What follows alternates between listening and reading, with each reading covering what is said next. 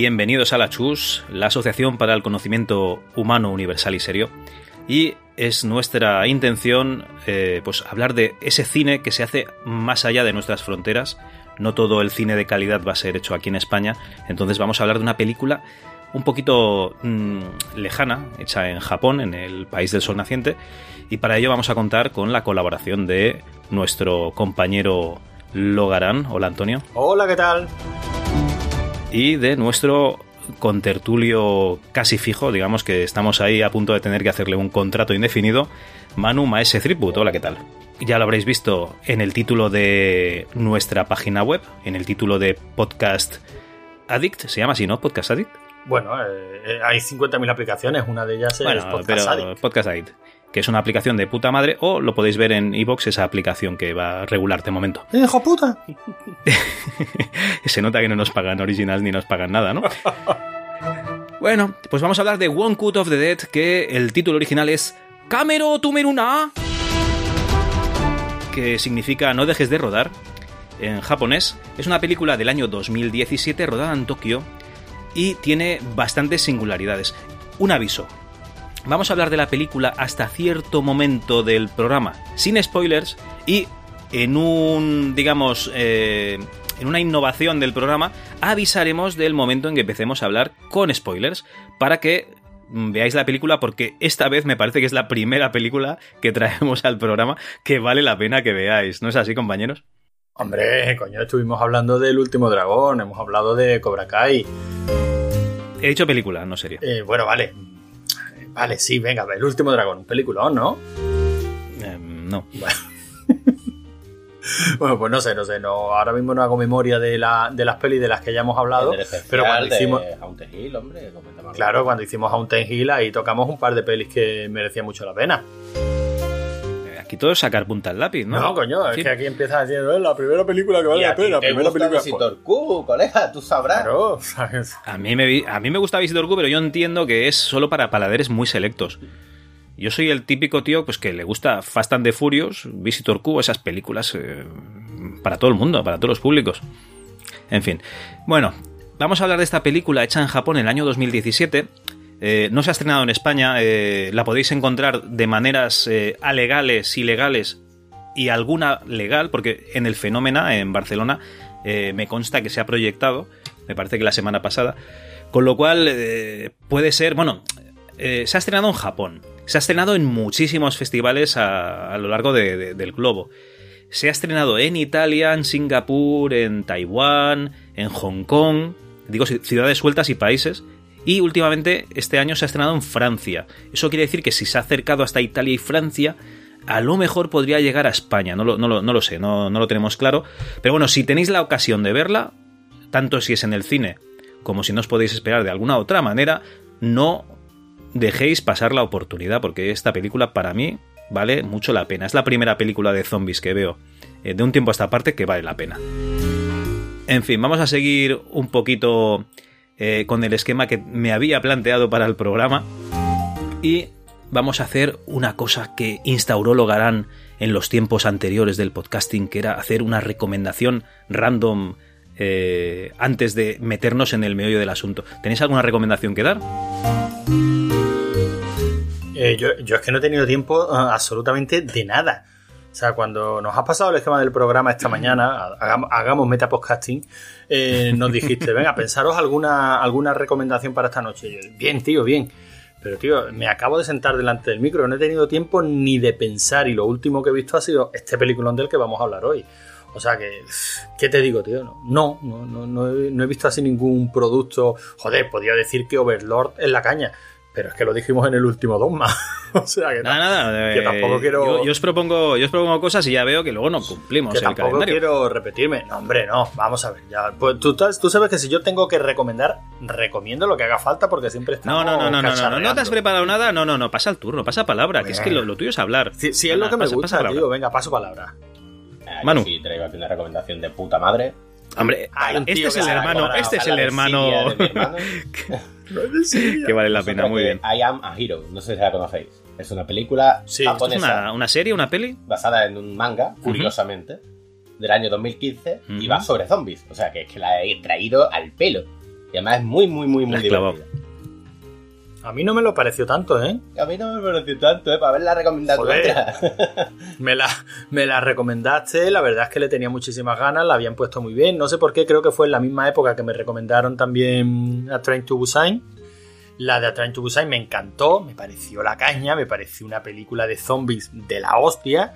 Me lo pasé bomba y esta de I Am Hero tenía muchísimas ganas de verla, pero que no la terminé, ¿eh?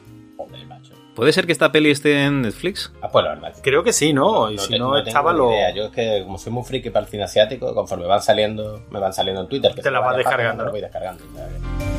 La tendré que ver, porque total, con tal de no ver esas películas coreanas que nos recomendaste. no, no, digo nada, pero One Cut of the Dead también la recomendé yo. Y os feo aquí con lo así a la pared. One, one, One Cut of the Dead y hacía días que la buscaba, pero muchos días. ¿eh? desde, de, hecho, desde el Festival de Sitges de este año que la pusieron por las nubes, tú la, tenía muchísimas ganas. Tú no la recomendaste, o sea, de nosotros tú has sido el primero que la has visto, pero yo la primera vez que escuché de esta peli fue a Paco Fox. Por eso cuando estás diciendo, Javi, que se estrenará por aquí en España, casi seguro que Movistar cae. Porque Paco algo tiene que ver con eso y casi seguro que la compra para Movistar, vamos. Porque le gustó, le gustó muchísimo y, y no es para menos. no es para menos, la verdad es que no, es para, menos. Pues bueno, nos vamos a meter un poquito después de esta recomendación o no de, Manu eh, en lo que es la película sin spoilers. Vamos a hablar un poquito de, la película. Eh, ¿Quién se atreve a hacer una sinopsis de, este, de, este, documental, película? ¿Qué es esto? A ver, explicadme. Joder, es que sin spoilers es un taco muy difícil. ¿Te animas tú, Manu? Uf, yo no me atrevería a hacer una sinopsis. Si quieres, podemos poner un poquito el argumento típico de detrás de, de película de videoclub. Porque hacer. Sí, también, conocido como, también conocido como sinopsis. Sí, bueno, es que ya eso sería un, tema para que buscar la diferencia entre sinopsis, argumento y guion, ¿sabes? Sí, eh, pero eso, pero eso es lo que ponía en la parte de atrás de las carátulas. sinopsis. sinopsis. Ni puto caso. Eso no era tal cual. La cuestión es que es muy difícil hacerla porque a mí me gustaría que la gente que viera esta película la viera como la vi yo. Es decir, mm, sin saber. Bueno, pues entonces vamos a hacer una sinopsis. Vale, pues entonces, básicamente, tenemos a unos actores que están interpretando una escena en la que uno de ellos es un zombie, ¿no? ¿Podemos empezar por aquí o no? Sí, hombre, es el principio, ¿no? Es el segundo cero de la peli. Pues entonces podemos empezar por aquí. Digamos que en un momento determinado se para lo que es la, acción y es porque ellos están interpretando papeles en una, en una película de zombies. Eh, viene el director, les dice pues, unas indicaciones y se para el rodaje porque el director cree que no está preparada la actriz para, hacer lo que, lo que tiene que hacer, que es expresar el terror, el miedo a ese zombie que está a punto de comérselo, que además es, en teoría, su, su expareja. Porque no puede ser tu pareja después de, muerto, ¿no? Eh, bueno, no lo sé. Nosotros hemos visto películas muy raras. Y tienen Necromantic, por ejemplo. Uy, no, por Dios. Pero eso era que secuestraban cadáveres, tío, y se los follaban. Bueno, era, era su pareja. yo, ahí veía, yo ahí veía amor verdadero, ¿eh? Mm, ajá. Muy bien. ¿Tu mujer qué opina de esto? Seguimos para bingo. espera que la veas en tierra y le pregunto. Bueno. bueno, el caso es que mientras están hablando de, esta. de. Bueno, de, cómo va el rodaje y tal, digamos, hay unas, unas fricciones ahí entre el director y, la actriz y tal. Fricciones también eh, había en Necromantic. Ay, pero de otro tipo. Vale, sí, sí, Tontorrón.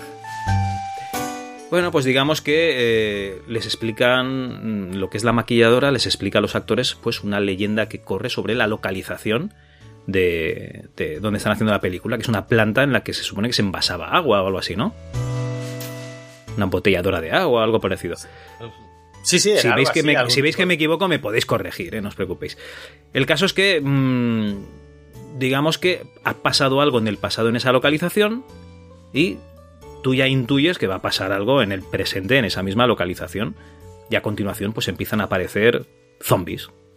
Y yo creo que lo podríamos dejar casi aquí, ¿no? Sí, la verdad es que es eso. La película parece que está ambientada en el rodaje de, una película de zombies. O sea, parece que la historia que nos quieren contar es el rodaje de, una película de zombies. Y, y, la verdad es que, bueno, eso es lo que vemos. O sea, cuando arranca la peli, lo que estamos viendo es una peli de zombies de, pues de serie B con la particularidad de que está rodada toda en un único plano, es un plano secuencia, que básicamente yo creo que es lo poquito que llama la atención del arranque, ¿no? Porque la, bueno, la historia es muy típica, muy tópica, los personajes, bueno, salvo que son japoneses, ¿no? Y los japoneses tienen esta manera de interpretar tan, tan expresiva y que tan rara nos resulta a, los, a los occidentales, ¿no? Bueno, ya cada vez menos, ¿no? Porque estamos tan acostumbrados Sí, ya sí. Al, mango, al manga y tal que, que al anime que, que vemos ese tipo de expresiones tan, tan exageradísimas y, pasi- y casi que las vamos asumiendo. Estamos absorbiendo, ¿no? Un poquito la cultura de ellos.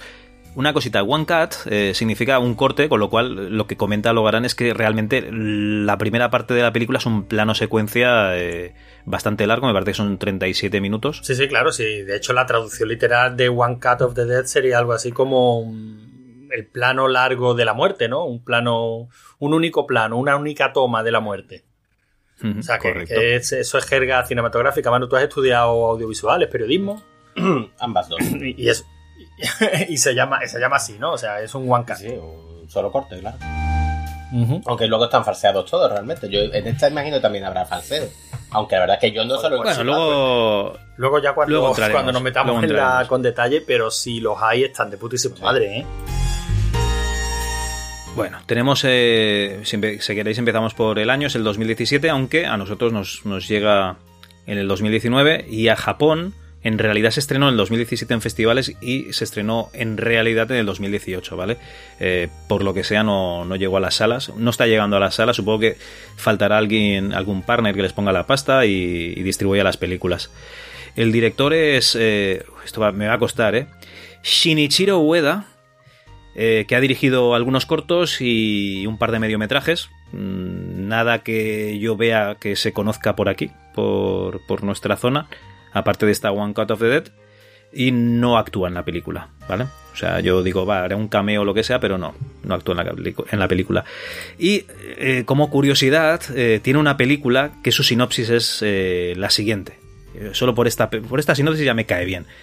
La sinopsis de la película es... ¿Qué elegirías entre arroz y tetas si una de esas dos cosas desaparecieran del mundo para siempre?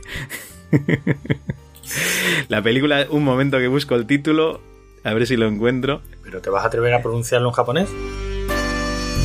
Por supuesto, otra cosa es que lo produce como el culo, pero yo por atreverme. A ver, un segundo que lo estoy buscando. ¿Qué- Y qué no lo encontraré. Qué tensión. Trrr. Nada, esto lo, lo cortamos en edición, ¿no? Sí, hombre, ¿Lo sí, sí, por supuesto. Qué cabrón. Pues no lo voy a encontrar. Tomai. Aquí. O, Okome Topai. ¿Cómo? Okome to opai. Perdóname, ¿quieres decir que Otome Kopai significa que elegirías entre arroz y tetas si una de las dos cosas desaparecieran del mundo? O come por no supuesto. pai Ah. significa arroz y tetas. Mira, anda. Oh, usted perdone, como acabo de volver de Japón, hay dos cosas Espera, básicas espera, espera. que he aprendido No, aquí. que va, arroz busca- y tetas, perdona. ¿Arroz y tetas o arroz o tetas? Boobs, pues digo, habrán hecho traducción literal. Oye, ¿me quieres decir que tú cuando vas a Japón vas a un restaurante y dices Okome to opai y tienes comida de Ah, por todo? supuesto, eso es clásico en Japón. Por eso la gente lo visita. Ah, vale, vale. Y es que como no he ido No, nunca. hombre, he buscado el título de la película en japonés y el título original, o sea, la traducción al inglés es Rice and Boobs. Imagino que lo habrán traducido literal. Maravilloso. Bueno, ¿y por qué hemos visto One Cut of the Dead y no hemos visto Arroz y Tetas? Que, que es un título a, a priori bastante más prometedor. Porque es un drama y me parece que dura poco. Ah, no, no, entonces no, drama no. No, porque a nosotros lo que nos va es la comedia y por eso hemos visto esta peli. Uy, dura, dura poco. 102 minutos. no he dicho nada. Es un drama. Es un dramón. Bueno, eh, pues eso, como curiosidades del rodaje de la película, podemos decir que el título original, Camera no Tomeru na, significa no pares de, de grabar, en teoría, que los primeros 37 minutos son una toma realmente, ¿vale? Estuvieron dos días, hicieron seis tomas hasta que salió la, la buena, ¿vale? O sea, en realidad sí que es un plano, secu- plano secuencia, podríamos decir. Sí, ¿no? O plano largo, plano secuencia. Bueno, es un one cut, eso seguro. ¿Vale? Costó 25.000 dólares y ya ha recaudado mm, unos 25 millones. No está mal, not bad, ¿no? Joder. Está muy bien. Y que el rodaje duró 8 días. Estas curiosidades las tenéis en IMDB, gentileza de ¿Ocho imdb.com. días la película entera o el corto de. O sea, o el principio de la película? Todo, todo. No, no, no, lo que es el principio de la película, 6 tomas en 2 días y la película entera 8 días. Sin montaje, imagino, ¿eh? Sea, luego pon tiempo de montaje. Esto es rodada en 8 días. Bueno, pero es que fíjate, bueno, lo que pasa es que, claro, como nos has, nos has impuesto este... No, no, no, en el momento en que avisemos de spoilers, aquí spoilers a saco, ¿eh? O sea, si queréis esto ya, vamos con spoilers, adelante, pues ¿eh? sin problema. Es que si no, prácticamente no vamos a poder comentar nada de la peli. Sí, Atención, no tenemos spoiler. No, tenemos muchos muchos oyentes, pero los que estén aquí, de verdad. Los 10 oyentes que tenemos, por favor, que eh, hayan visto la fieles, porque a partir de aquí nos la cargamos. O sea, yo creo que la grandeza de esta peli es como te, como te sorprende, ¿no? La verdad es que sí, porque tú ves la película y yo no sé vosotros la sensación que os dio, pero dije, esto está muy mal grabado, actúan fatal y qué puta mierda de argumento es este. Claro, el caso es que, aunque me hubiera gustado llegar a la peli sin tener ni puñetera idea de nada, yo como ya dijo, como ya digo, yo ya escuché a, sí. a Paco Fox comentando la peli, ¿no? Y decía que era una peli de serie B muy mala hasta que llegaba un punto y que se mostraba como lo que realmente era. Y lo que realmente era era una pasada. Entonces, claro, yo ya estaba un poco sobre aviso. Yo estaba buscando, bueno, ¿y cuándo se va a convertir esto en esta pasada? Y en esa peli de serie B muy mala, pues yo ya estaba empezando a, buscar algo. A ponerte nervioso, ¿no? Porque dices, no veo nada, aparte de los fallos, no, pero, veo nada así. Pero no los fallos. Interesante. porque los fallos son. Mm, no sé Son fallos. Sí. Hay, hay, momentos en que un personaje desaparece y luego aparece. Eh, yo qué sé, se quedan parados mirando a un fuera de cámara se quedan parados mirando en cámara los actores. Eh, hay muchos fallos. La cámara. O sea, no dejes de grabar. hay, hay fallos, pero como precisamente lo que acaba de decir mi hermano, como le grita a la cámara, yo me, ya, ya iba esperando algo más, ¿no? Yo digo, aquí tiene que haber algo más. O sea, eh, estamos viendo. Sí, al principio parece que sea un falso documental. Exacto, nosotros estamos asistiendo al rodaje de una, de una peli de zombies. Y ese puede ser el argumento. Pero luego, mm, la cámara es algo muy físico. O sea, no las cámaras que se ven en cámara, no las cámaras que están rodando esa primera, esa primera capa que es la peli de, de zombies. Eh, sino la cámara que se mueve por allí, la que no corta el plano en ningún momento, es muy física. Tú te das cuenta de que la cámara sube y baja, o sea, que el tío que sostiene la cámara sube y baja escalones, eh, tiene que dar la vuelta, o sea, se han grabado plano secuencias en la que la cámara va sobre una steady o sube en grúas o tal, o sea, que que tú no seas consciente de los, um, de los obstáculos físicos con los que se está encontrando el cámara. Pero aquí la cámara es algo tan físico que el director la mira y le grita, tú sigue grabando, que siga grabando, ¿no? Debe de... Y va más allá, o sea, limpia la lente de la cámara cuando Limpia la lente de la cámara. Cambia el operador de cámara y no te das cuenta hasta de la segunda vez que ve la película. Pero cambia el operador de cámara y está eh, obsesionado con los zoom y está viendo zoom continuamente. No, no, sí. Yo, bueno, yo sí lo vi muy evidente. Cuando la cámara se cae y luego se levanta, a partir de ese momento el, estilo de rodaje, digamos, el estilo de cámara es totalmente pues distinto. Se balancea muchísimo y hace lo de los zooms, correcto. y, lo, lo, hacen de una forma muy evidente, pero claro, también es cierto. No sabes por qué. No sabes por qué. El problema es que no sabes por qué. Bueno, el problema no. La gracia es que no sabes por qué hasta que avanza la película, claro. Pero mm, para mí, como yo ya estaba esperando un momento de algo, como yo ya estaba esperando ese momento en el que decía razón. la película se convierte Te estabas anticipando claro la película se convierte en otra cosa mi cabeza estaba tratando de darle la explicación previamente digo bueno el giro el maravilloso giro va a ser que realmente eh, esto tiene dos capas. Tenemos la película de zombie, tenemos mm, los que están rodando la película de zombie y tenemos los que están grabando a los que están rodando la película de zombie. Y pues eso yo no lo vi, ¿eh? Eso yo no lo vi venir. Ah, pues yo lo veía muy claro por eso, por, por la presencia tan física de la cámara. Yo sí creo. Por el hecho ya. Te cuento. Mira, hay un momento. Bueno, vamos a, vamos a explicarlo desde el principio, digamos. Bueno, sí, vamos a explicar cuál es el, el planteamiento general y ya vamos la sinopsis de verdad, ¿no? Eh, un director está, lo contratan para que grabe una, un corto que se supone que lo va, bueno, que va a ser un, corto de una sola toma, que lo van a hacer antes de una serie de películas de terror para un canal de terror que, que van a, bueno, un canal de terror que, que inaugura la emisión en, en Japón. Entonces acepta el trabajo y digamos que no sale todo tan bien como él se esperaba, porque le fallan actores, tiene problemas de rodaje, bueno, todas esas cosas que te pueden pasar en un rodaje, y más si tienes poco tiempo, es en directo, en directo, ¿eh? Y es una sola toma. Y en realidad lo que ves al principio es el producto que consiguen sacar y luego vas viendo el proceso de cómo se ha ido consiguiendo. Y la verdad es que te quedas alucinado de cómo se hace. Eso es metacine en, en estado puro. Sí, sí, es que, es que, es eso. Eso es lo que tú dices, es metacine, pero yo no sé a, cuántos niveles. Pero encima metiéndote historia. Metiéndote una historia personal, ¿no? O sea, desarrollando los personajes. Porque ya con que. Con que ya hubieran grabado esta toma en plano secuencia, ya hubiera molado, ya hubiera tenido su mérito, hubiera sido una serie B mala, pero la serie B mala no se curran esa, mm, esa planificación para hacer 36 minutos en plano secuencia. Correcto. porque, porque eso supone mucha planificación y mucho trabajo. Eso ya hubiera tenido su mérito, ahí ya hubiera habido un, un cierto nivel de talento. Pero es que luego te muestran todo el proceso, o sea, luego tú ves cómo se ha grabado ese primer plano secuencia. Además, no, estoy seguro de que no está grabada por dos veces la, la escena. Estoy bastante seguro, bueno, no lo sé, por lo menos si, si está Que estaba a tres niveles, ¿no? Estaba hecho a tres niveles. los que grababan, exactamente, de que se los que grababan a los que grababan y los que grababan a los que grababan a los que grababan. Exacto. El título de crédito está hecho a cuatro, porque luego está el director con la Steadicam. Es verdad. Con la Steadicam grabando, exacto. O sea, es una auténtica pasada como, como está hecho.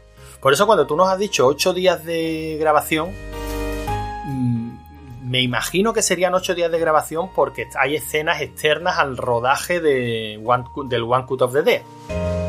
Pero... Bueno, ya hemos dicho que lo que es la. Perdón, el plano secuencia principal, el del principio, eh, duró dos días el rodaje. De planificación, mogollón, supongo. Sí, me imagino. dos días. Pero a lo que yo voy es a que ese plano secuencia nosotros en toda en, todo el último segmento de la película eh, vemos cómo se está rodando ese plano secuencia y entendemos por qué se dan todos los errores que tú mencionabas en ese plano secuencia. O sea, entendemos por qué se quedan mirando mm, en un punto fijo, entendemos por qué se repite en la, en la, escena final del One Cut of the Day, por qué se repite continuamente el esquema de no, no me mates y se paran. No, no me mates y se paran no, no me porque se quedan mirando a la puerta. todos esos errores los entendemos porque. Hay una cosa que a mí me flipa, que es cuando la protagonista está escondida en la cabaña y aparece unas piernas que, las han como maquillado, se paran delante de la cámara. Se mirando la, protagonista se la queda mirando cagada ahí de miedo. Asustada, y... luego cuando en el, en el último segmento de la peli vemos cómo se está rodando todo eso, vemos que esas piernas son de un tío que ha llegado con un cartel, porque como el guion se ha ido a tomar por culo, y los actores no saben por dónde seguir y esto no lo he Le dice, recoge el hacha, recoge el hacha fuera del cobertizo. Y por eso, y por eso esa frase tan, tan random que cuando ves al principio llega la tía, coge el hacha y dice, oh, un hacha, qué suerte he tenido. No, de hecho, eh, había otro hacha cerca del cobertizo. Y es la tía diciendo, bueno, claro, es la, es la trilla improvisando sobre la marcha porque le acaba de llegar un tío con las piernas maquilladas, que es lo que se va a ver en cámara es que es muy difícil de explicar, ¿eh? O sea, la verdad. Es que cuando ves el hacha, encima es exactamente, el mismo hacha que está en otra localización que dices, con las mismas benditas en medio del mango, esto es imposible. Ah, tiene, tiene un montón de, momentos en la película que es que son puro. O sea, yo la que. Bizarrismo. No, sí, sí, pero es que ya después de. Después de verla, claro, ya me he puesto a leer opiniones y tal y la que más generalizada, la que más se, la que más se repite es la de que esto es una auténtica declaración de amor al cine. Sí, es que, esto es, De hecho, es verdad. la hija del director, de, perdón, la hija del, la actriz que hace de hija del actor que hace de director, ¿vale? No la hija del director de la película, lleva camisetas de cine porque ya es una friki del cine, de hecho lleva pasión eh, en la sangre por el cine, supongo que por su padre que es director y por su madre que es actriz, y lleva camisetas de, películas que le gustan, pues eh, me parece que lleva una de Al Pacino, y ahora no recuerdo si lleva otra de Travolta, ¿sabes? De, películas o de actores eh, de, de la historia del cine, digamos un poco más antiguos, para una chica joven que esta chavala tendrá 20 años a lo mejor ahora. Y la verdad es que sí, es, esta película demuestra amor por, los cuatro costados alrededor del cine. Pero a todo lo que es, que todo lo que es claro, pero a todo lo que es el proceso de rodaje de una, de una película, que, puede ser similar también a, a lo, yo creo que esto ya lo habíamos visto antes. Me, he estado tratando de recordarlo hoy, pero no me venía a la cabeza. Una, una peli que era arriba al telón o la función debe continuar, eh, que era algo similar Ay, sí, a esta esto, era pero lo mismo en de- teatro, ¿no? Exacto, similar a esto, pero en una obra de teatro. Hay otra que es por delante y por detrás. Pues seguramente sea, sea esta. En la que tú estás viendo Que- la obra de teatro y ves todo lo que pasa entre bambalinas, como aquello es un auténtico desastre, pero la frase es el espectáculo debe continuar. Bueno, aquí O sea, eso lo- todos los miembros de esta película, director y actores y tal, son todos miembros de la misma escuela de cine. Y esto es más un proyecto personal suyo que una película hecha por encargo, una gran productora y nada. Esto se ve que era una reunión de colegas haciendo la película. Y si los ves en los, en los festivales y tal, se lo pasan bomba. O sea, se sacan fotos con todo el mundo, hacen poses, recrean escenas de la película. O sea, que esto se ve como un disfrute de gente que ama el cine y que han conseguido, pues, lo que yo creo que sueñan todos los chavales de escuelas de cine. Hacer una película y que esté bien. Pero bueno, y tener un reconocimiento. pero, pero porque ahí hay talento, ¿no? Sí, O sea, sí. es que, ya digo, yo, yo estaba flipando porque mm, como vivimos en la época que vivimos de, de Twitter y de opinión rápida, digo, "Ah, mañana grabo el programa con esta gente y yo viendo la película, media hora, 40 minutos, 45 minutos, digo, ja, y ellos, y, y ellos me han dicho que les ha encantado la película, que les ha encantado esta mierda. Tengo, y yo, yo ya tenía la crítica escrita en mi mente, claro. Cuando llegas a- al último segmento de la película, que es largo, ¿no? O sea, cuando vuelves a ver todo el One Cut of the Dead, pero desde fuera, cuando ya ves todo lo que está pasando por detrás y, y- y además han tenido el acierto de poner el... de empezar con el producto terminado, claro. Porque el montaje de la película podría haber sido al revés, ¿no? Yo Sí. en un momento... No, no, no, no, no, es, es lo que dices tú, esto es un acierto total. Claro, si no- si no es ¿qué- así la película ¿Qué no mierda es funciona? esta? ¿Qué mierda es esta que está pasando aquí? Claro, si no- Y luego te lo explican, porque si te dicen lo que está pasando, todos los fallos y tal, y luego te ponen el producto al final, dices, ¿para qué quiero ver esta mierda? Claro, Si exacto, sí, ya sé que es una porquería. A mí en, momen- en un, en momento, en un momento determinado me acordaba de mm, Super 8. No tiene absolutamente nada que ver, ¿no? Pero los chicos durante todo la, todo el, toda la película, toda Super 8, mm, digamos que el argumento eh, es que los chavales están grabando una película en Super 8. Hablo de la película de JJ Abrams. No, sí, ya sabemos qué película es. Los chavales están grabando una película en Super 8 y al final... Ah, ese es el argumento. Bueno, No era un bicho extraterrestre que descarrila un tren Vale, sí, y, pero, eh, y luego hay unos tanques en la ciudad y desvía las balas y tal. Eh, el hilo argumental son estos chavales que van saltando de escena en escena tratando de grabar su peli, ¿no? Ah, vale. Y al final en los créditos te muestran esa peli. Esta, esta que han grabado ellos. Y, re- y es un detalle muy simpático. Pero claro, aquí eso no funciona. Aquí tienen que. O sea, el montaje es perfecto. Yo lo he visto perfecto. Te muestran este mojón, ves una serie de cosas que te saltan a la cara que dices, bueno, ¿y de qué? ¿Qué, qué suerte Luego encontrar- ves una- qué suerte una un hacha. rara. Pero ¿qué me, qué me estás contando? O sea, yo la primera vez que se abre la puerta, aparece el director que había desaparecido. Bueno, primero la intensidad dramática del director. El action, a mí me encanta. Luego eh, eh, están allí mirando para la puerta así como diciendo, pero bueno, ¿qué pasa? Claro, porque Hombre, luego sabes y que, cuando han tenido dice que improvisar. si tiene pasatiempos, Qué si escena tiene pasatiempos y dice hago defensa personal y tú dices, ¿en serio? Sí, sí. Y se la quedan mirando, se quedan parados. Ah, pues hazme una demostración. Sí, pero fíjate el detalle, Javi, que yo lo estaba viendo y decía, ¿esto qué mierda es? Y por otra parte pensaba, joder, esto lo hace Tarantino y le ponen un monumento. Hombre, por o sea, supuesto. esta conversación que no va a ninguna parte, que viene de ninguna parte. Cuando la Sí, bueno, lo que pasa es que Tarantino dirían 10 tacos ¿no? Sí, sí, sí, en pero- esa conversación, y- pero es lo mismo, sí, sí. Pero tienes ese momento así de stand-by que se quedan como mirando a la puerta y tú, tú estás viendo un montón de fallos continuos y dices, vale, sí, esto está grabado en plano secuencia, mola, está sacada de chorra, a todos nos gustan, pero esta que viene. Y de repente se acercan a la puerta y ve al director que se había ido hacía un rato con una cámara en la mano que les empuja, les echa un zombie encima y dice, action, ¡qué mo! Y el zombie le- Claro, Porque ya han explicado que en la localización había una maldición y tal. Pero a ver, hay un momento justo Sí, antes el- de eso. vale, de acuerdo. Que es que el calvo, el calvo que desaparece, el operador de micro, me parece que, que es, tú lo ves por que la desaparece esquina. y dice, este, aquí había un tío, pero- ¿dónde está? pero- y al cabo de un rato vuelve a estar y dices, lo habré es que soñado. antes de que- desaparecer, que tú lo, vi- está que tú lo ves con muy mala cara, eh, lo- con muy Sí. mala cara, mm, tirado contra la pared, como que no puede con su alma. Dice, ¿qué le pasa a ese hombre? Claro, vamos a ver. Tu cabeza está en la historia que te acaban de cortar. Tu cabeza de que Ese tío es un zombie. Claro, se ese está tío zombificando. se está zombificando. Ese tío ha bebido agua, algo le pasa, está mal. Claro que está mal, se está cagando. Es que entre este y el bebedor de saque Yo bueno, el es que bebedor, me meaba. el bebedor de saque. Es que yo me meaba, o sea, pero cuando... Cuando le vomitan la cara al pobre chaval que tenía que ponerle el maquillaje del- Perdón, se me ha desconectado hasta los auriculares y todo. Al pobre chaval que tenían que ponerle el, ma- el brazo, la prótesis del brazo cortado, le vomitan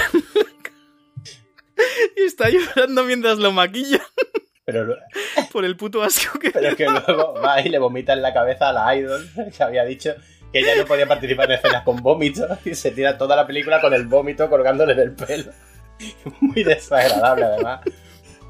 Pero bueno, es que... Y cuando es que además se desmaya y no puede ni con su alma porque se acaba de apretar un litro de saque el hijo de puta y ves al director moviéndolo como si fuese un muñeco del guiñón. Es que es impresionante, Es parece que, es que es muy buena, pero es que es muy buena. Moreno y sus muñecos. Es que es muy buena porque cuando llega el momento en el que tú estás asistiendo al rodaje, lo bueno que tiene es que también funciona a nivel de personaje en la película.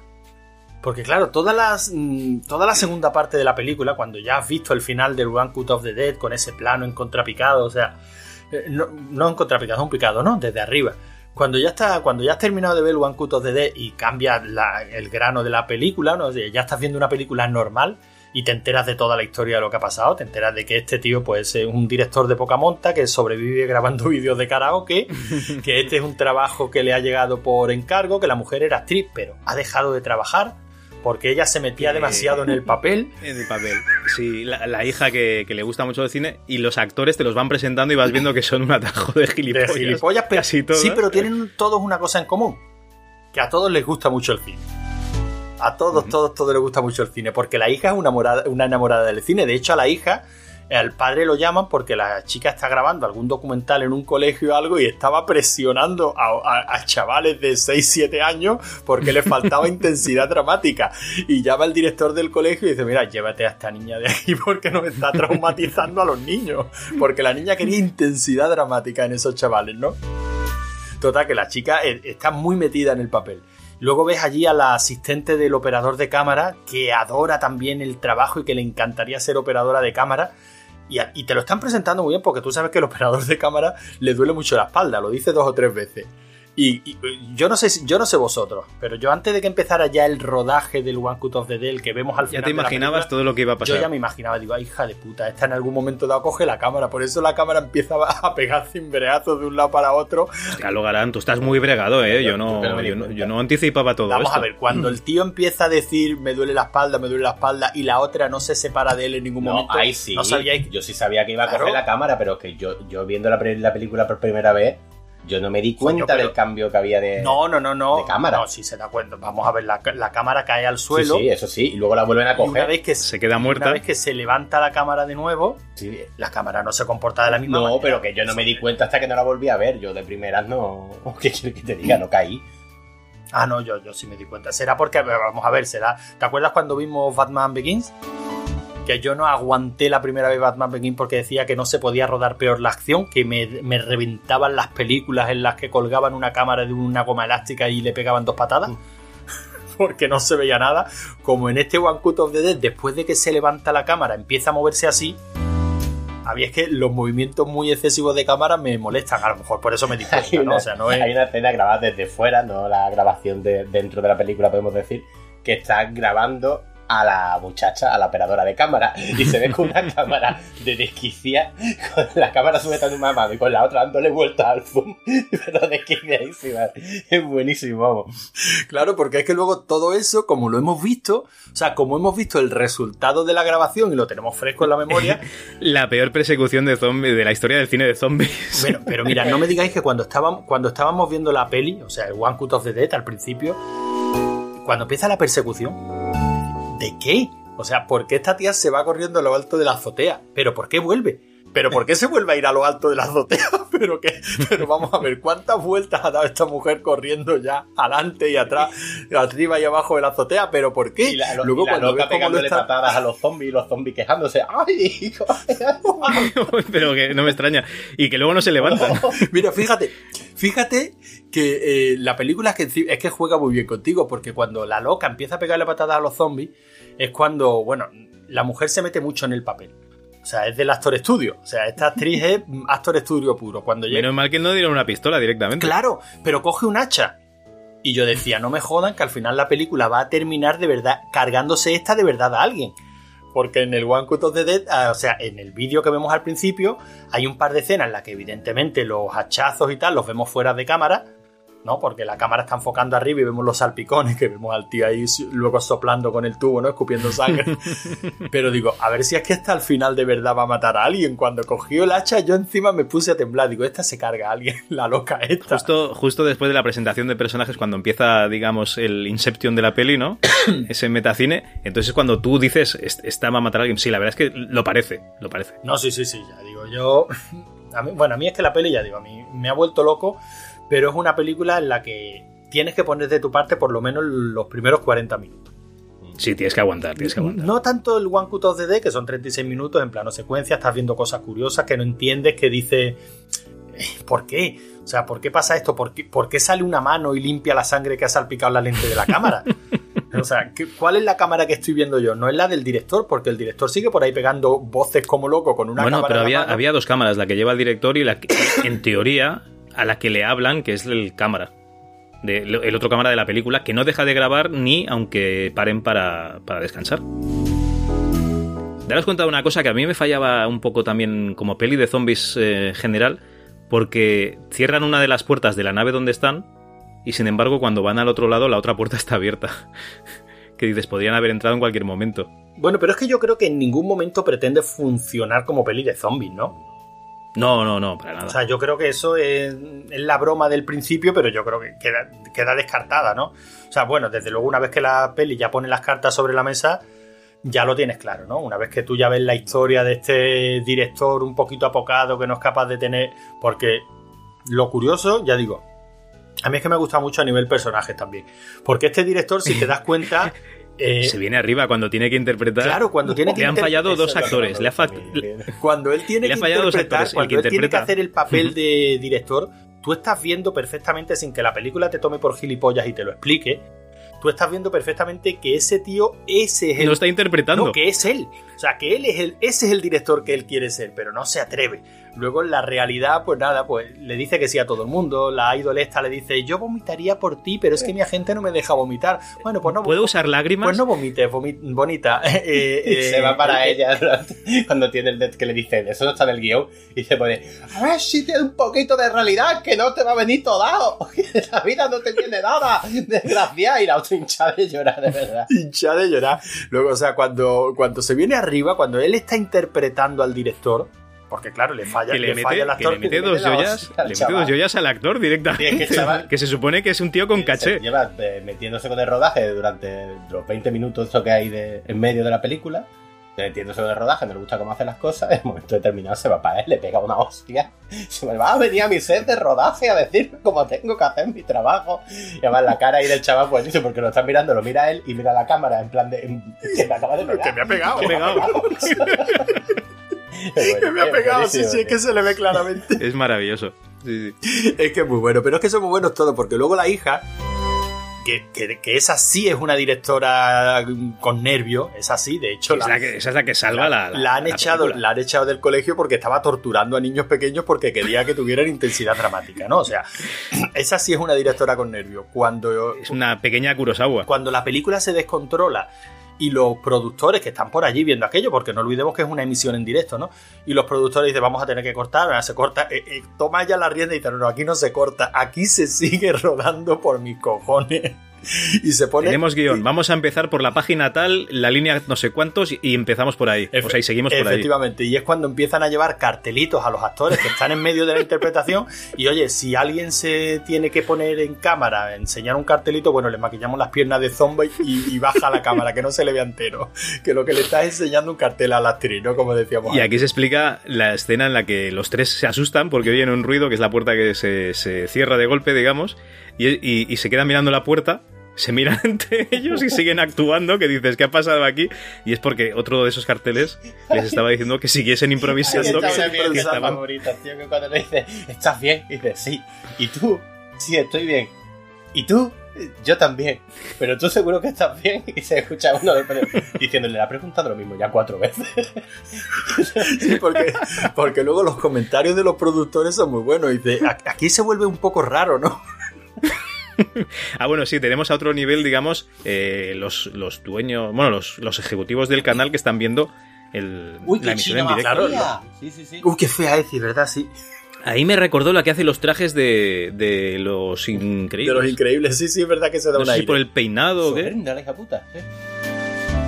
Sí, pero claro, estos son los que han puesto la, los que han encargado el producto, digamos, y, y, en un momento dado. Pero bueno, al final se quedan encantados. Pero fíjate el detalle.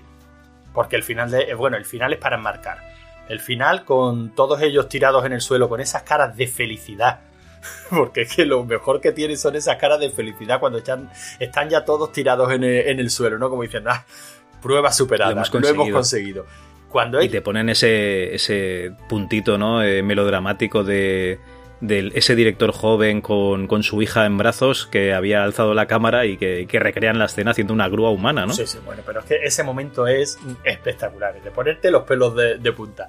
Pero aunque, luego ahora contamos el momento, pero a mí me hace gracia cuando los que realmente han sido los artífices de esto, los que han conseguido que, el espectáculo siga y que llegue y que llegue a buen fin, están allí tirados en, en lo alto de un tejado, muertos, porque están muertos, porque no han pegado carreras de un lado para otro, les han pegado patadas en el pecho, guantazos, les han salpicado de sangre, se han caído, les han, vomitado, encima. pero están felices porque lo han conseguido porque su película ha salido bien. Y están los productores allí felicitándose entre ellos. Bueno, pues nada, buen trabajo, ¿eh? Sí, sí, buen trabajo, ¿eh? Pues contaremos con vosotros, pero no con los que, con los que se lo han currado, no.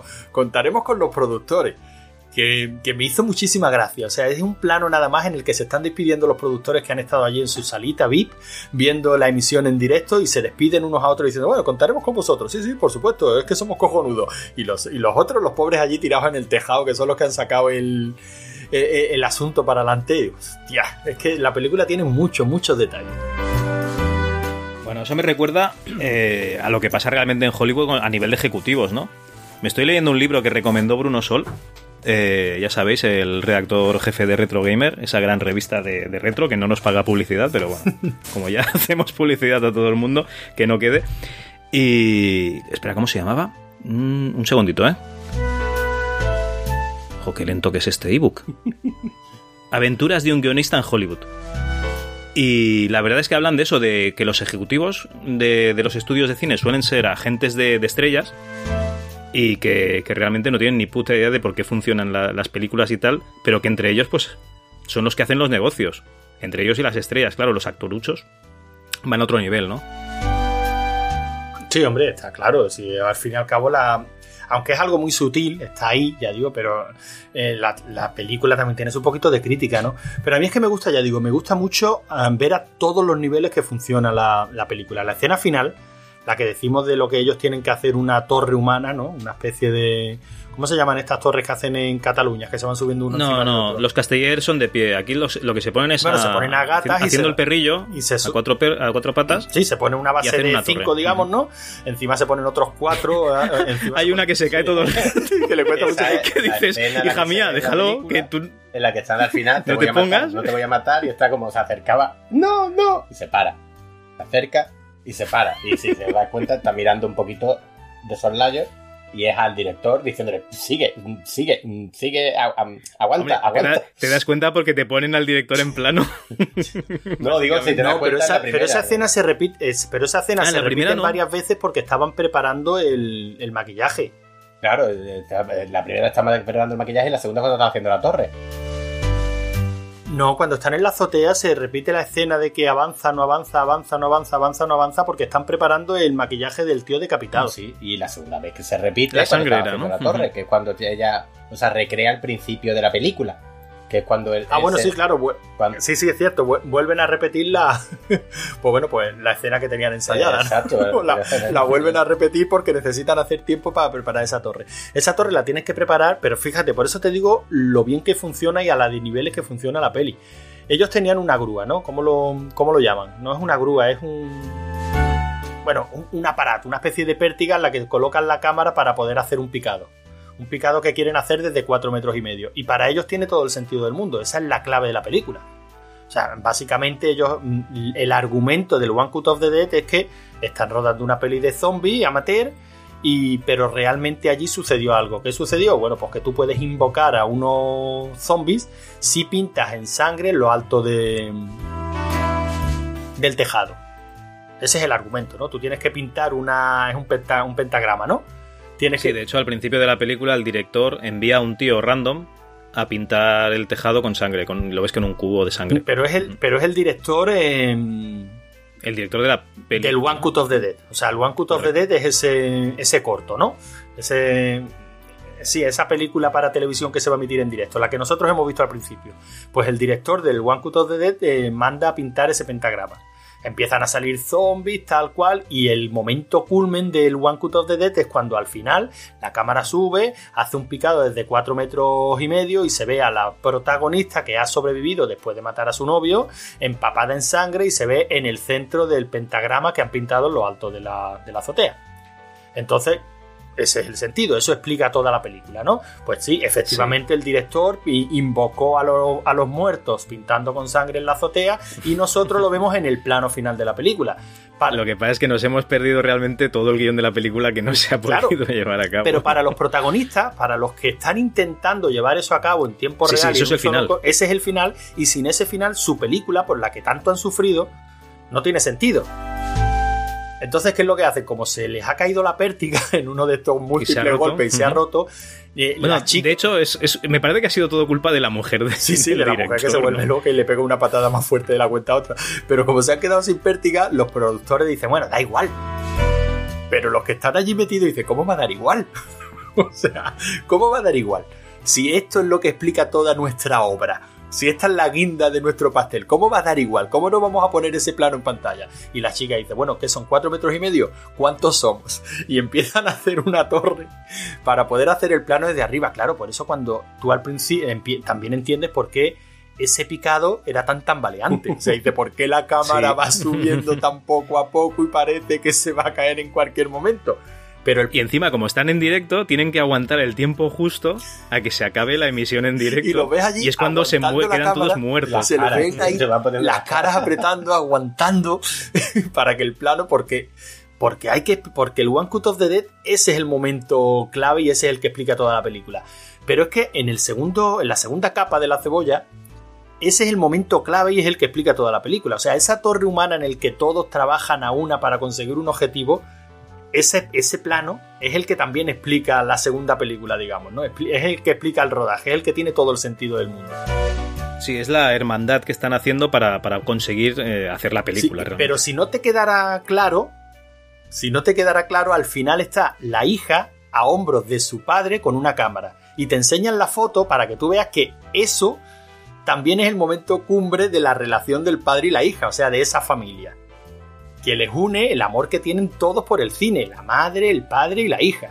O sea, es que la película pone una guinda a todos los niveles en esa escena que yo la estaba viendo y digo, hijo de puta, qué bien pensado está esto, cuánto talento.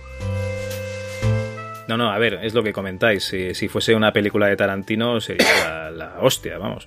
Pero con suerte, tendremos suerte si la estrenan aquí directamente. No, ya, ya digo, yo supongo que en streaming y tal llegará porque está haciendo bastante ruido, pero bueno, ya les ha ido bien, ¿no? Sí, sí. Hombre, sí, de 25.000 a 25 millones, la verdad es que no, está mal la cosa.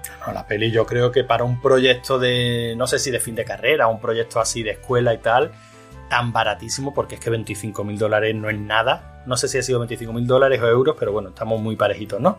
Allí, allí ponen dólares, pero bueno, sí, parecido. Y la verdad es que para una peli tan tan barata, el resultado que tiene es estupendo. No, no, da gusto, la verdad es que da gusto. y, vamos. bueno, yo he de decir, a nivel particular, ¿eh? yo la he visto de manera alegal. No voy a decir ilegal porque no, es alegal. Y si la estrenan la iré a ver, como recompensa ¿no? a esta gente que, que se le ha currado tanto. Y si no, pues pagaré mi conexión a donde sea para verla desde allí. Y ya está, o sea, es mi contribución. En físico, yo ya a partir de de, una edad ya me ya paso del físico, me, me estoy volviendo un poco logarancio.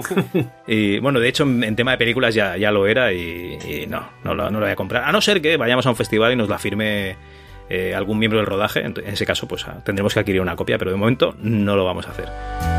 Pero bueno, en cualquier caso, yo creo que, eh, no sé, ha quedado muy claro que a mí por lo menos la peli me, me ha encantado. Aunque le reconozco Sí, sí, que tiene fallos, o sea, no... La peli tienes que poner de tu parte. Es verdad que cuando la terminas te lo has pasado bomba, pero los primeros 40 minutos se hacen... Bueno, no es que se hagan duros, porque ese... No, no, no. A ver, duros no son. ¿eh? que yo he visto películas de zombies serias que son, bastante, que son bastante más duras que esto. claro. ¿eh? O sea, que lo, lo estás viendo y estás viendo los errores y, y estás hecho, ¿cuál- tratando cuál de ver esos remake? errores. ¿Por qué? ¿Cuál fue el remake que hizo un director español? Aquella de Amanecer de los Muertos, no. Fue la. Oh. La última, aquella de zombies que hicieron un remake de, de Romero. Pero no era así de, de- del amanecer, de no, del Día de los Muertos. El Día de los Muertos es la que están en el Zulo, ¿no? Sí. En el. Uf, sí. Y, no la pude y esta ver, gente la, la remaquearon llevándoselos a una cárcel, ¿no? Bueno, era un. Yo creo que era una especie de refugio subterráneo, igual, ¿eh? Sí, bueno, el caso es que sí, sí. la de sí. la cárcel que dices tú no es la serie Ghoul. Aquella india. Hostia, Que por cierto no está nada mal. yo qué sé. Tenéis- Pero tenéis va a ser que hemos visto demasiada ponzoña, ¿no? Habla- hablando de Ponzoña, Romero hizo una película, El diario de los muertos, la habréis visto, imagino.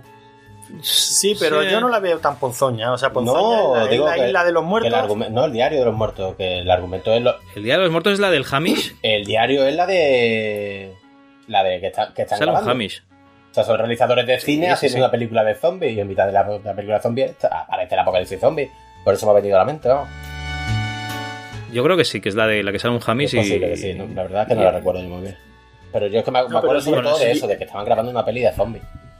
El diario de los muertos no me pareció a mí tan terrible. Mm, O sea, Vale. no, por lo menos era, era tol- tolerable. Pero después de esa hizo otra, creo que era en una isla. Que en los que ya tenían a los zombies otra vez en plan encercados y los utilizaban para cazar o alguna historia de esa. Survival of the Dead. O sea, era Es así, muy, muy a- mal. algo así. Eso, que, que eso ya me pareció terrorífico. Pero bueno, eh, estamos comparando este One Cut of the Dead con pelis de zombies y esto no es una película de zombies. En absoluto. O sea, es que no tiene nada que ver con una película de zombies. Es que no pretende ser una película de zombies, El ¿no? problema es que si entra, eh, yo entré a esta película porque tenemos la costumbre, menos que yo, de ponernos películas y uno la elige y el otro la ve. O sea, sin poder opinar, sin saber de qué va. Y me la puso. Y yo los primeros 40 minutos creí, cuando acabó, cuando salió el título de crédito de One Cut of the Dead, me creía que se había acabado la película. Y yo estaba diciendo, bueno, Bueno, pero no, no veías que la barra esa le quedaba. no, el del estaba, ampliado y es que ni siquiera sabía de si me había puesto un cortometraje, si me había puesto un largo, no tenía ni puta idea de la película, pero nada, nada, nada. Y digo, y yo estaba viendo y digo, pues, he visto cosas peores. He visto cosas peores, tiene su mérito. Sí, es, es verdad. Tiene su Eh, mérito Sobre todo, una secu- pero- una secuencia, pero vamos, que por lo demás es un poco mierda, no sé qué. Y luego ya claro, empezó pero es la- por eso. Pero es por eso, se la perdonamos. Es que yo creo que hasta eso es inteligente. Porque saben que si te Que no, ponen que una- no sea demasiado buena. No, ¿no? que sea un plano secuencia. Porque yo creo que saben bueno, que si te ponen una película de zombies, porque, hombre, tiene sentido siendo un plano secuencia, ¿no? Pero lo podían haber hecho a lo mejor para facilitarse un poquito la labor, a lo mejor lo hacen, pero con el, digamos que el proyecto que le piden a este director es, vamos a hacer una emisión en directo y vas a tener dos equipos de cámara.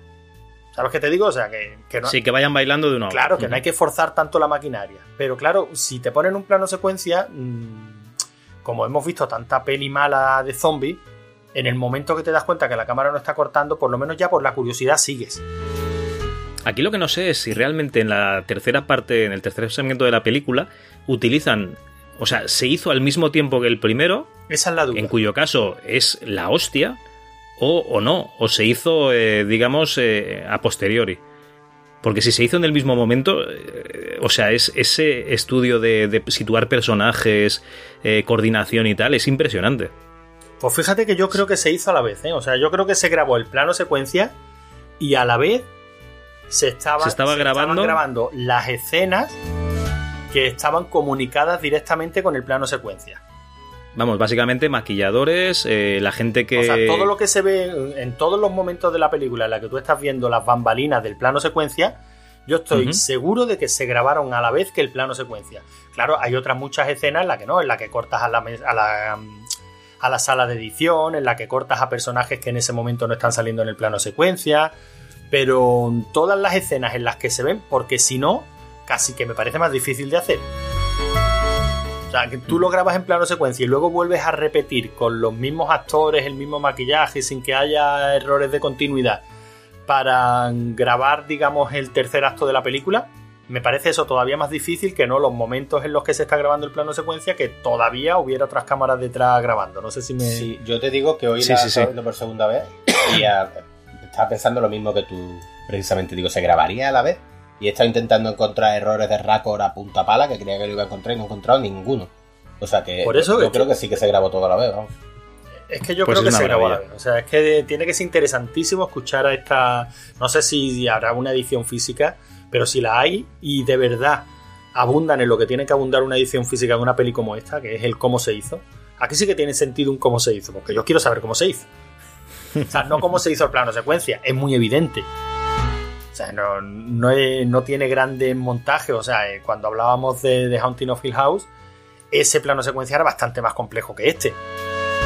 Ahora, eh, grabar todo lo que hay detrás a la vez que se está grabando el plano secuencia y luego el, trabajo de montaje, es que me parece, o sea, para mí, inabarcable, o sea, inasumible. Evidentemente yo no tengo el talento que tiene esta gente, ¿no?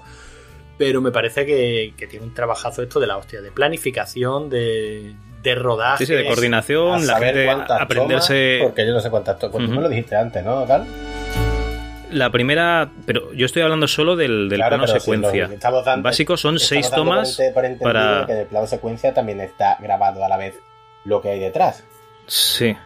Pues seis tomas. Eh, claro, que es que es muy, posible. La séptima sería la buena. Claro, es que es muy posible que esos fallos que decimos y hubo que volver a empezar el plano secuencia no se dieran en el plano secuencia en sí, sino en todo lo que había detrás. Que tenía que entrar en el momento oportuno en el plano secuencia. Que me parece muy grande, muy grande esta peli. Pero es que encima, aparte de la sacada de chorra, técnica y de planificación, pero es que encima es muy divertida. Es que te ríes un montón. Porque es que tienes escenas que es que te, tienes que reír. O sea, yo la del vómito me meaba.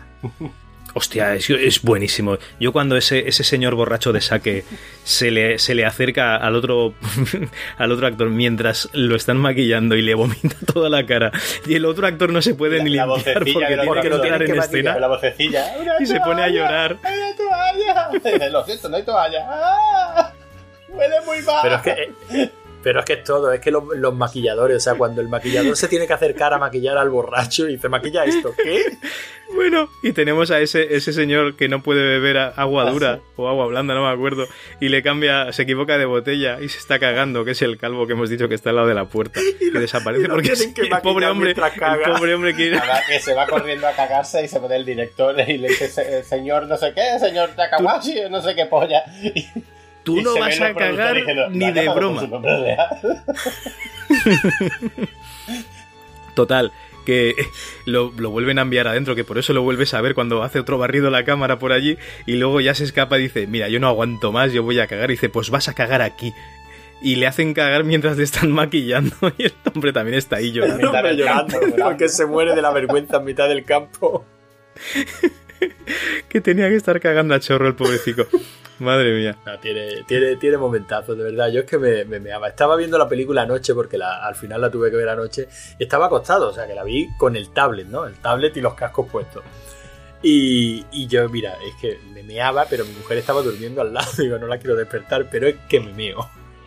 porque, porque, tiene momentazos. Y al final con la foto, claro, uno que es muy blandito, al final con la foto de del padre y la hija encima con la cámara y que además es que parece una foto real, o sea, dice, es que parece que se la tiraron 12 o 13 años antes de rodar la peli, porque es que, claro, todos los japoneses me parecen iguales, ¿no? Entonces... Le han puesto, le han puesto el filtro sepia de Instagram, sí. Entonces parecido se, se los veo. Y yo allí emocionado y todo digo, ¡ay, qué bonito! Como al final ese padre y esa hija juntos han conseguido rodar la peli. Está muy chula, muy chula. Yo creo que es una peli que merece mucho la pena, muchísimo la pena verla.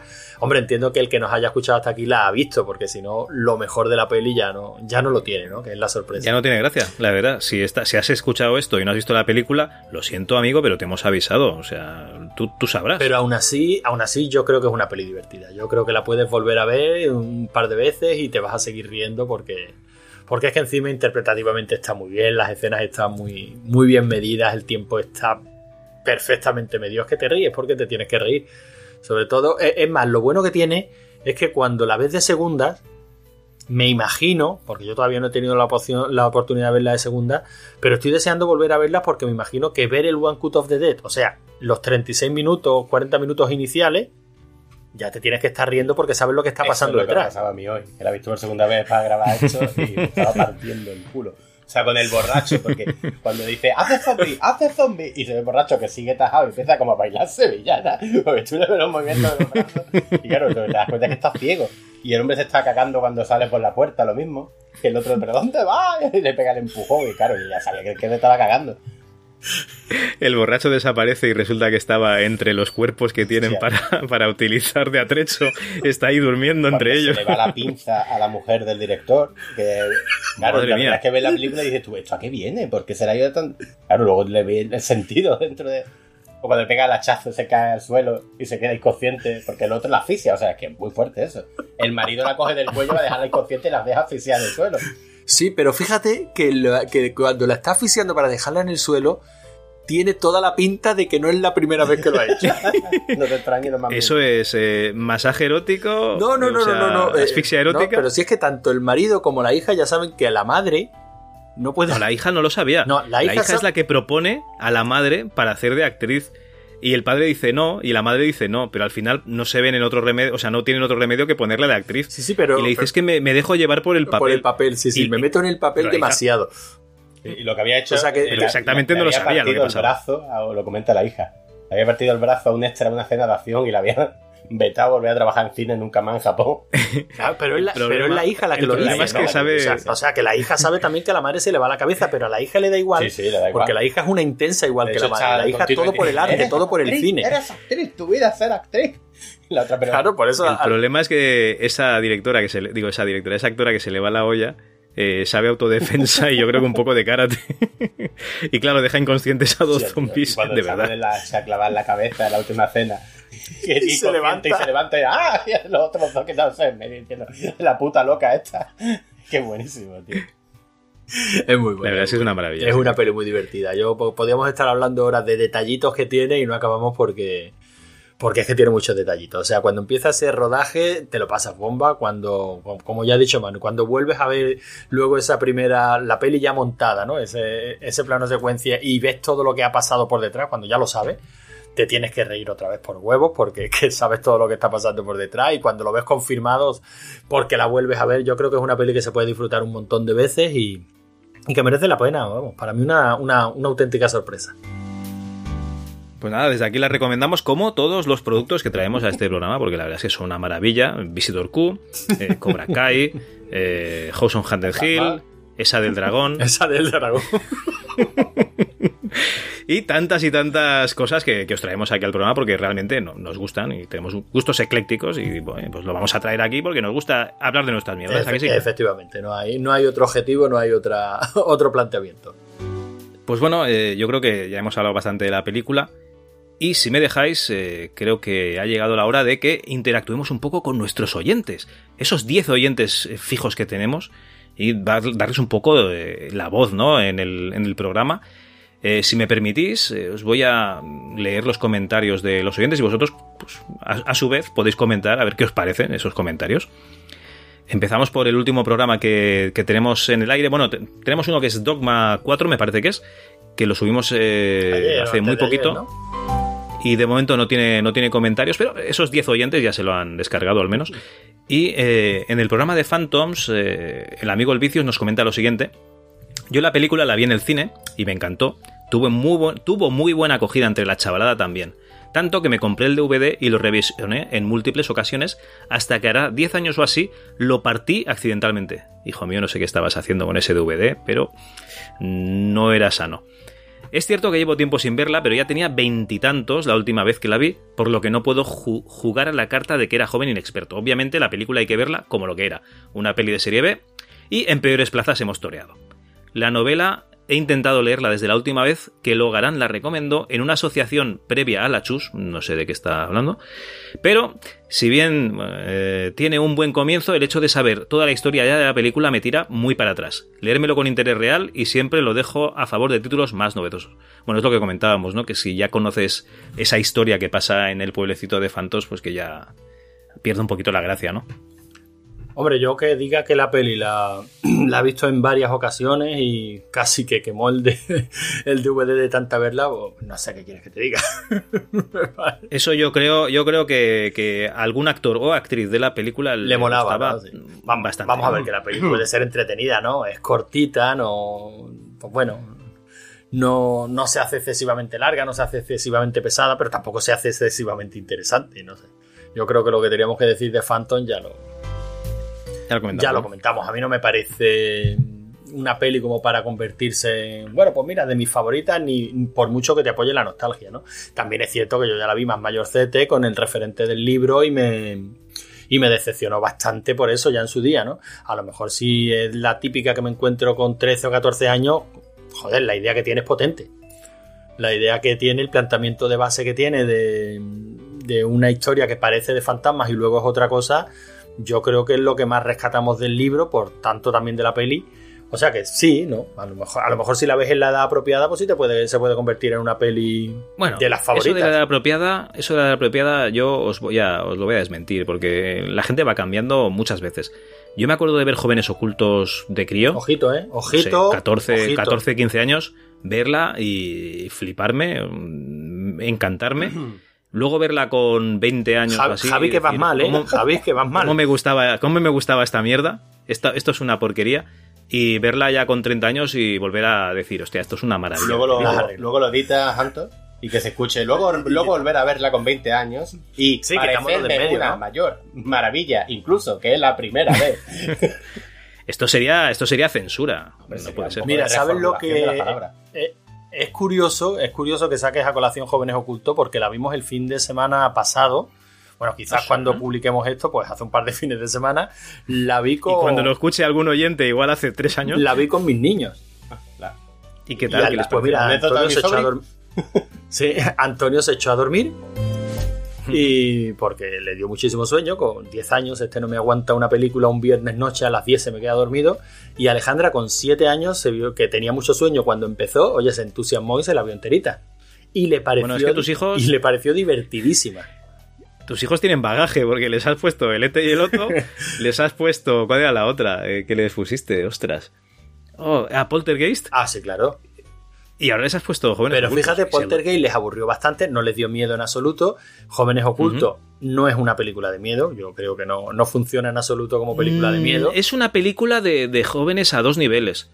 Entonces, a lo mejor entraron por el, por el lado de los dos chavales de la tienda de cómics, eh, o a lo mejor entraron por la pandilla. Es que la peli es muy. Es que es muy muy divertida. O sea, es que tiene mucho ritmo, es que es muy rápida, es que se pasa volado, es que tiene dos o tres vídeos musicales que molan mucho intercalados, es que tiene una estética muy llamativa.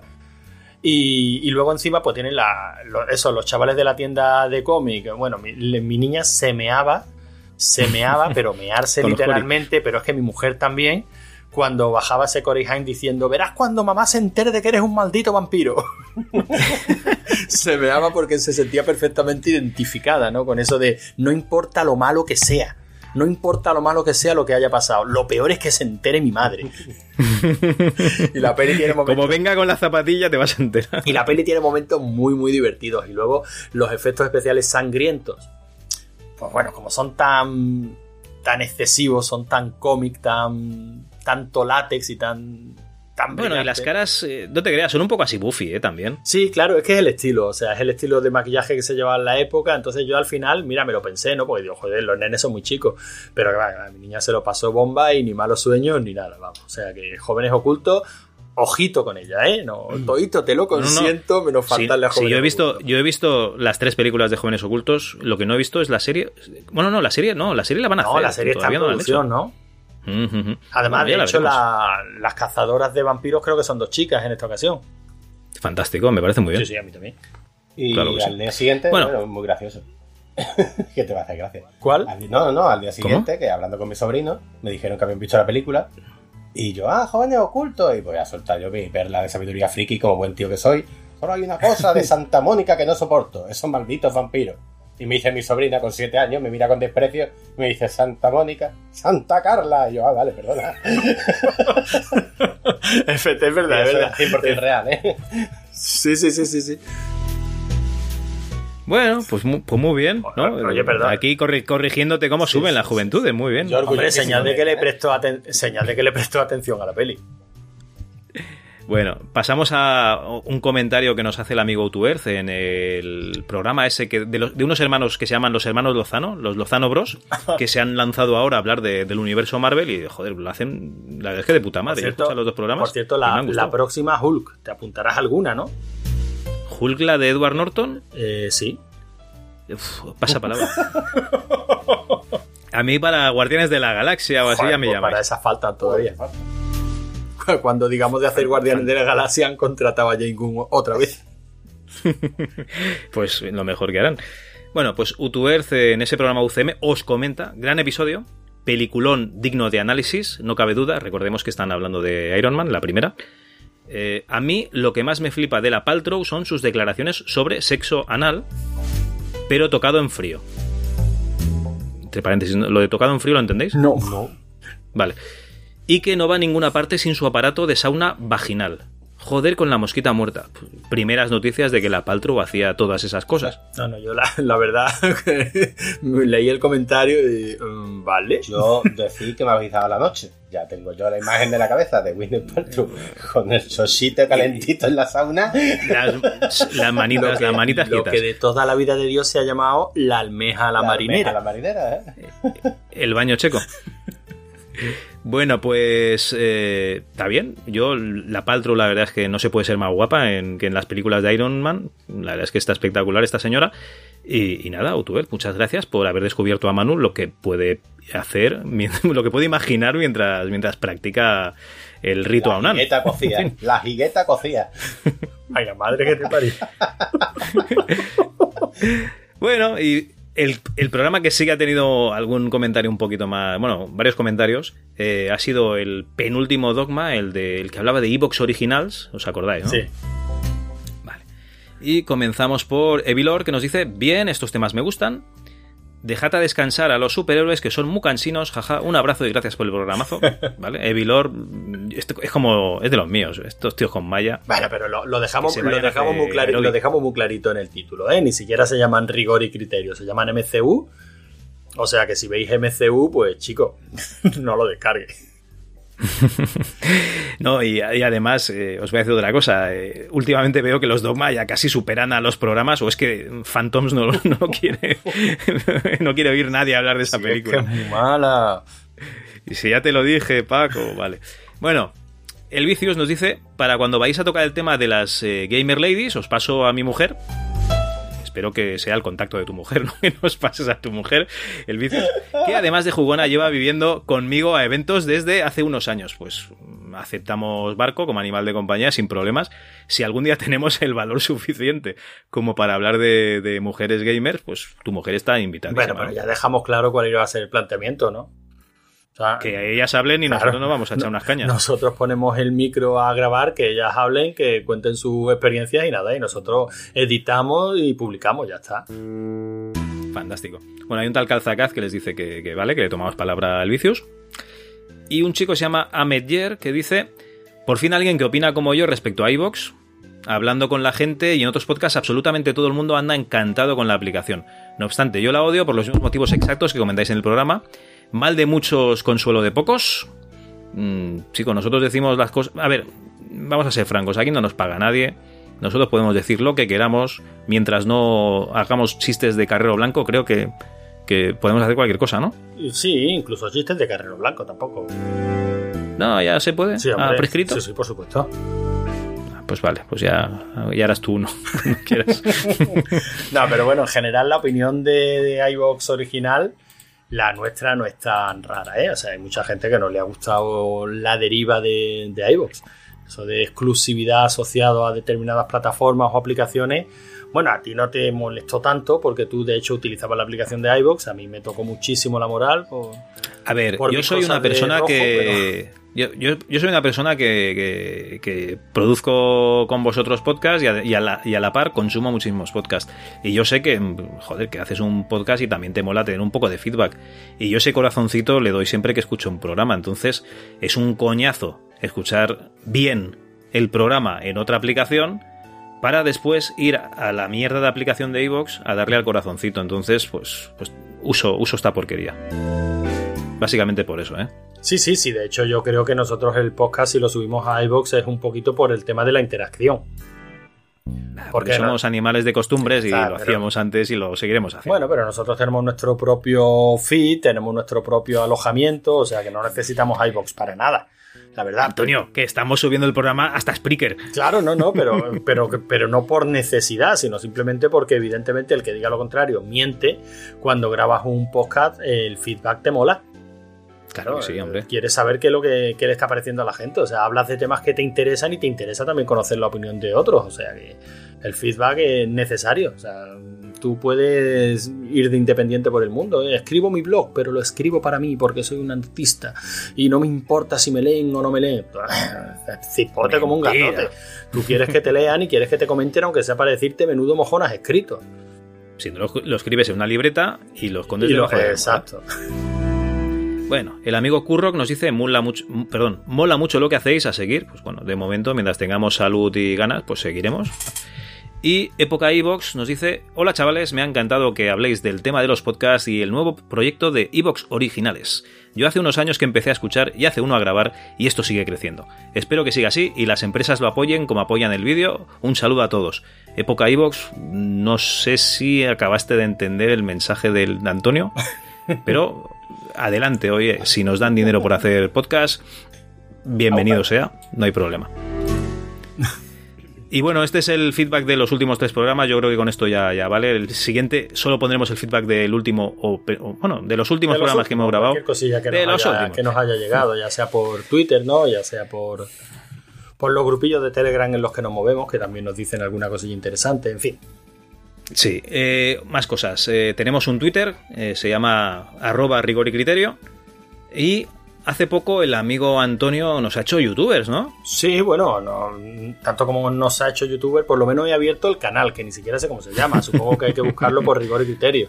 Y aparece, pero lo único que estamos haciendo es los mismos programas que publicamos en formato podcast, como gracias a una maravillosa SGAE ya no podemos utilizar música con contenido, aunque bueno, han hecho una extensión del acuerdo que tenían con iBox, pero como nosotros tampoco alojamos en iBox, para nosotros sería absurdo agarrarnos a que el podcast está en iBox y podemos poner música con derechos. No es así. No lo ha sido nunca. Nosotros el archivo principalmente lo alojamos en Archive y en Archive no puedes subir un podcast que tenga música con, derechos de autor.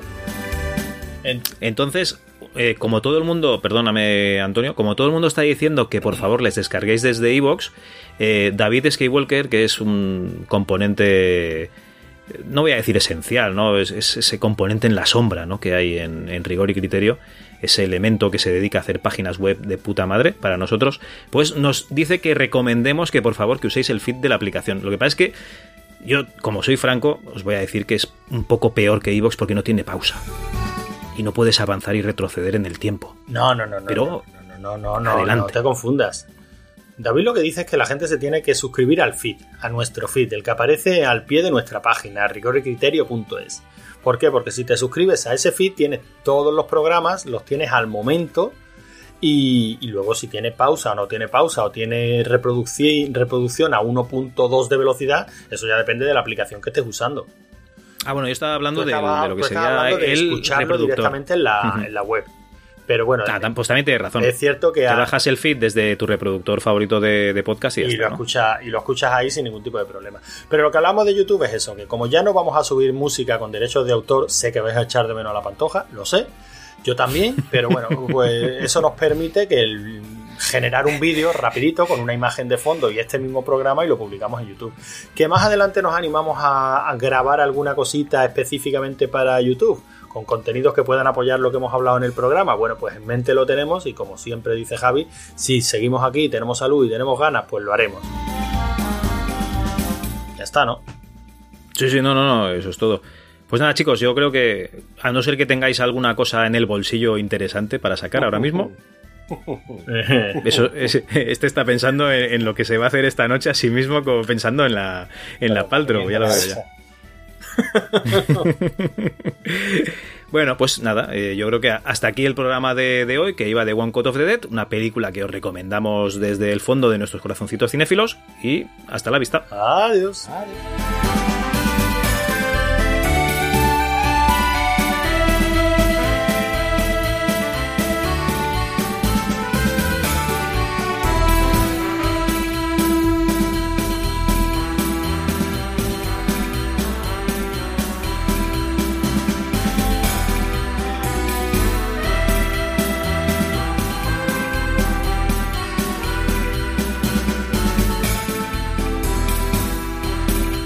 La música con licencia Creative Commons que ha sonado a lo largo de este capítulo pertenece al autor D. Jan Kay de sus dos álbumes Latin Summer y Facts of Life. También ha sonado la canción Fly a Kite del grupo Spectacular Sound Production.